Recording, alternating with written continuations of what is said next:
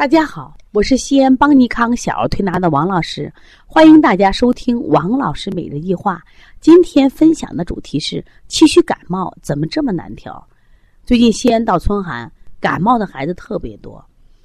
感冒有什么症状呢？一般都是外感风寒症状，就是孩子鼻塞啊，流着清涕。你看流清涕的特别多，像水一样的清鼻涕。啊，孩子有的孩子还伴随咳嗽。当然，这个咳嗽跟他感冒也有关系啊。就是，有的咳嗽就是感冒的鼻涕倒流到咽喉，刺激引起的咳嗽；还有一些孩子咳嗽呢是风热感冒，孩子会出现咽痛、咽痒。另外呢，会出现这种扁桃体发烧、扁桃体发炎引起发烧这种症状。那么今天我想分享的一个案例是气虚感冒。气虚感冒相对调理要比这些呃风寒感冒、风热感冒要难调多了。原因是什么呢？小泽泽是邦尼康的一个调理客户，一直在邦尼康调理，效果也挺好的。最近呀，利用春天的时间，父母的想法也非常好，说啊，经常我来给孩子做做保健。第一个呢，让我们的孩子增强抵抗力，少生病；另外呢，关键是我孩子性格不大方。这个孩子呢，因为体质弱啊，性格也变得这种扭扭捏捏。一个四岁的男孩啊，就是永远不大方，啊，永远不开心，动不动就哇哇大哭。每次让他叫人，总是什么呀？躲躲闪闪，从来不正眼看人。爸爸说：“我自己在外面啊，叱咤风云，这个儿子老不争气，黏兮兮的。我也希望通过这个按摩呀，让孩子体质变好，孩子性格变大方。另外呢，家长呢也希望孩子加强锻炼，给孩子报了少年足球班。这一周六还要开始上课，星期六是第一节课，上了一个半小时，孩子很喜欢呀。难得在太阳底下这样运动，跟小朋友们在一起玩儿。”玩了一个半小时，回家呢就喊饿，妈妈给炖的排骨，一次吃了一小碗，但是呢，吃完以后睡眠也很好，也没有积食现象。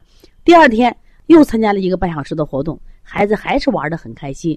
但是那一天有个什么问题，就是在踢的过程中天气下雨了，因为踢足球的时候热，家长把委托了，可是下着雨啊，孩子也觉得挺好，结果回来以后就发现孩子开始流清鼻涕，就感冒了。但是精神还是不错，那么这个感冒呢？呃，妈妈两天到我们推拿馆推一次，另外自己也给孩子服用的小儿用的感冒药。就虽然有减轻症状，但感觉这个感冒嘛，推了三四天还不见好。实际上提到感冒啊，刚才一一分享前我就讲了，我们常见的感冒，风寒感冒，我们一般啊，在风寒感冒初期的时候就两三天，常用穴位解表穴位，一窝蜂、外劳宫。推三关加上解表的外感四大手法，鼻通迎香，黄风入洞，就很快就好了呀。接着就清鼻，然后白鼻，最后基本上就好了。那么遇到风热感冒的话，如果不发烧也就三天；如果发烧的话，就会出现三到五天。一般小孩会出现扁桃体发烧，调理也很容易。但是为什么这个孩子气虚感冒？实际上从礼拜天感冒到今天礼拜四，从时间上说应该是第五天了。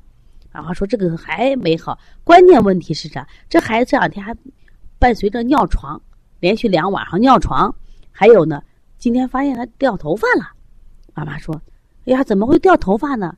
实际上啊，这个孩子的感冒，我们仔细看，跟应该跟他星期天就是运动过度加淋雨有关系。也就是说，既有外感，同时还有气虚的象。所以这就是我今天要分享的气虚感冒怎么调。其实气虚感冒是我们中医里边这感冒一种比较常见的，特别是现代儿童比较常见的一种感冒。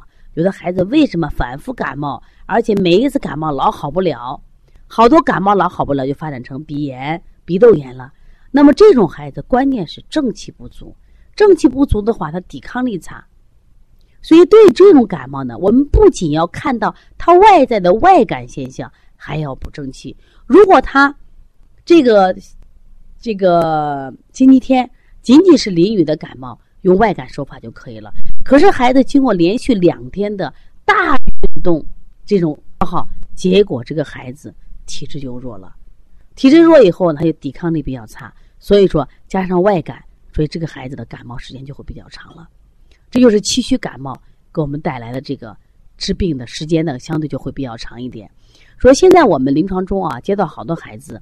其实慢性病非常多，比如说一个月啊感冒三次，啊一个月住院几次，这种孩子太常见了。原因在什么？你们仔细发现这一类的孩子呢，正气不足，具体哪些表现呀？色黄或者黄中泛白，或者有的孩子是黄中泛青。一般黄中泛青的孩子啊，就是吃那抗生素多了，或者吃那个寒凉水果多了，所以他体质变得更加寒凉，他也会出现什么呀？一旦感冒，千言不愈。